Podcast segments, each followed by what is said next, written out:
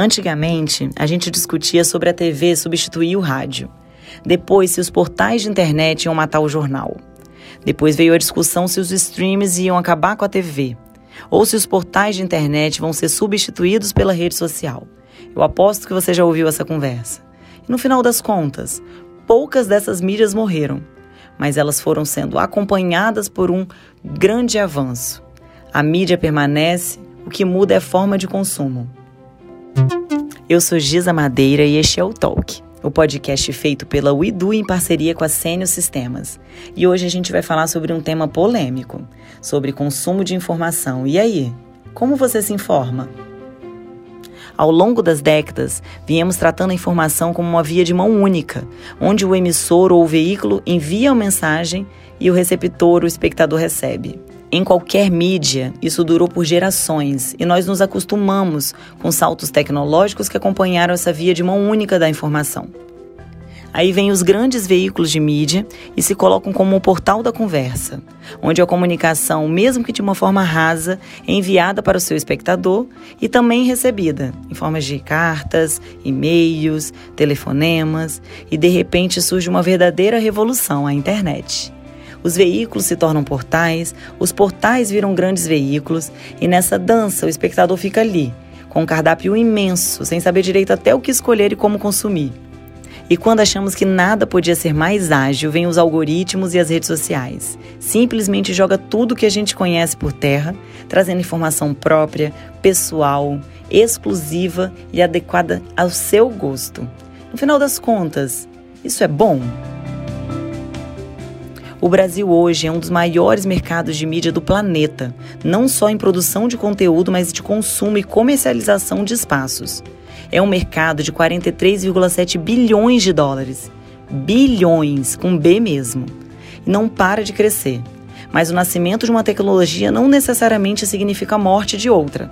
Ao contrário, elas se sobrepõem, trabalham juntas, ganham força uma com o sucesso da outra, especialmente em tempos atuais, em que o volume de dados e de informações é tão grande que a gente não consegue acompanhar como um fenômeno recente da segunda tela. Aquela mania que a gente tem de ver TV e acessar uma rede social para falar sobre o que a gente está vendo na TV. Um estudo recente do Google mostra que 73% dos brasileiros usam um dispositivo de segunda tela enquanto assistem TV. E nos Estados Unidos esse número é ainda maior, é impressionante. 87% das pessoas divide sua atenção entre a TV e seu smartphone. E a visão da inovação nesse processo de construção de conteúdo, como fica? A gente viu o Facebook se transformar em meta e construir um novo formato de produção de soluções. E ninguém melhor do que uma especialista para falar sobre esse assunto. Convidamos a Bruna Borjaile, do ICFJ. Ela tem experiências em veículos on, em veículos off e especialmente na construção do processo de inovação em produção de conteúdo. E ela veio falar para a gente sobre a visão dela desse processo e do futuro. Ouve o que a gente falou com a Bruna. Então, eu acho que a análise de dados ela é super importante. Para quê? Para saber justamente que tipo de movimento fazer, que tipo de produto criar, é, como que a gente vai impactar aquele, aquele consumidor, aquela audiência, seja por meio de campanha on, campanha off, seja qual, qual vai ser a abordagem é, que a gente precisa fazer para cativar é, aquela pessoa.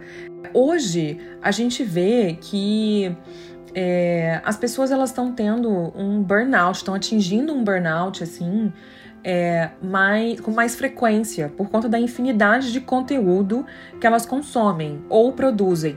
Né? Então, eu acho que o principal ponto que a gente precisa ter, e aí eu digo para mercado, para profissionais é, é, de todas as áreas, é a curadoria. Então, por exemplo, principalmente para o pessoal é, de vendas, né, o pessoal de marketing, pessoal de comunicação, ter é, atenção à curadoria, né? A gente fala é, sobre seleção, a gente sabe qual plataforma usar, mas se a gente ficar em abundância, às vezes a, gente, a estratégia ela pode sair, pode ser um tiro no pé, né?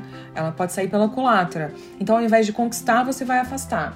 Então, eu acho que é, existe sim um movimento é, grande é, de conquista, novas plataformas para serem usadas, mas eu acho que a gente está na era da curadoria. Hoje a gente vê, tem pesquisas que falam é, no varejo que 75% dos consumidores eles querem é, ser impactados por aquilo, que ele, por aquilo que eles gostam, né? Não por aquilo que a empresa quer impor.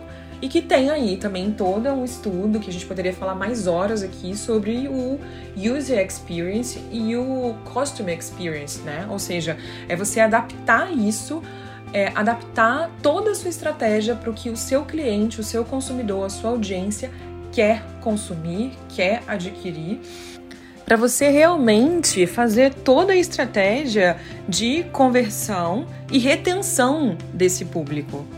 E eu acho que a partir dessa análise, a partir dessa pesquisa, a partir do estudo realmente do seu usuário, do seu consumidor, da sua audiência, você consegue nortear a sua estratégia né, a sua estratégia de conversão e principalmente retenção, ou seja, a fidelidade daquele público em relação ao seu negócio, em relação ao seu produto, em relação e à sua marca. Um, um, um paralelo assim com o que a gente está vivendo agora, essa nova transição, esse novo movimento é, de, de futuro, existem empresas que já estão é, se preparando ou se antecipando para isso, que é o caso do Facebook, agora Meta, né? Inclusive é, focado aí nessa questão do metaverso.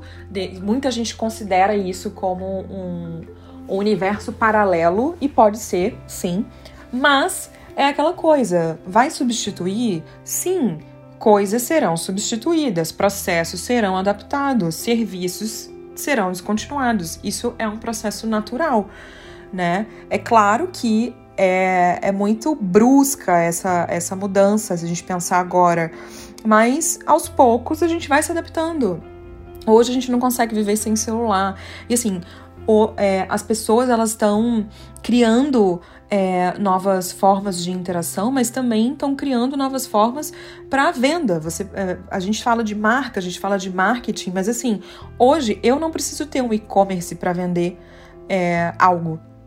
Eu tenho Método de pagamento, que eu não preciso ter um cartão, uma maquininha, nem nada, eu tenho um Pix. Então, se eu tenho uma empresa hoje de para vender roupa, eu não preciso ter um e-commerce, eu não preciso ter um www. Ponto. Eu posso abrir uma página no Instagram, numa rede social, é, fazer, colocar uma tagzinha ali de preço e fazer toda a minha transição via WhatsApp. Ou seja, é, substitui e-commerce? Não, não substitui, mas é uma forma paralela de eu fazer o meu negócio é, ser tocado, né? Do meu negócio perpetuar, eu ter resultado com isso também. Vai depender muito do público. Mais uma vez, é uma forma de é, mostrar que dados, pesquisa, é, são importantes para você montar uma estratégia de, de negócio. A gente agradece a Bruna pela participação no nosso podcast e a gente aprende com ela que não existe mais a divisão entre mídia on e mídia off. Que nós entendemos como a Bruna, que o formato hoje é multi, omniversal. E que a produção de conteúdo precisa refletir não necessariamente no seu formato de entrega, mas na experiência da pessoa que vai consumir esse conteúdo. A gente também entendeu que o conteúdo só é efetivo se for bem feito, construído com precisão e com pensamento voltado para a apuração editorial. Senão, ele não vai ser consumido senão ele vai ser consumido poucas vezes, tirando a efetividade da marca, sejam elas produtoras ou parceiras desse conteúdo. E o que fazer? A gente tem que procurar plataformas sérias, entender como e quem é o seu público-alvo e como ele consome. Produzir pequenas séries mais ágeis, que permitam que esse conteúdo seja realmente relevante para o seu público-alvo. E esse é o começo. A partir daí, a gente vai entendendo e com mais facilidade produzindo esse conteúdo e sabendo em qual plataforma a gente vai usar, apoiando a sua produção. Esse é o Talk, o podcast da Uidu com a Sênior Sistemas. Até a próxima!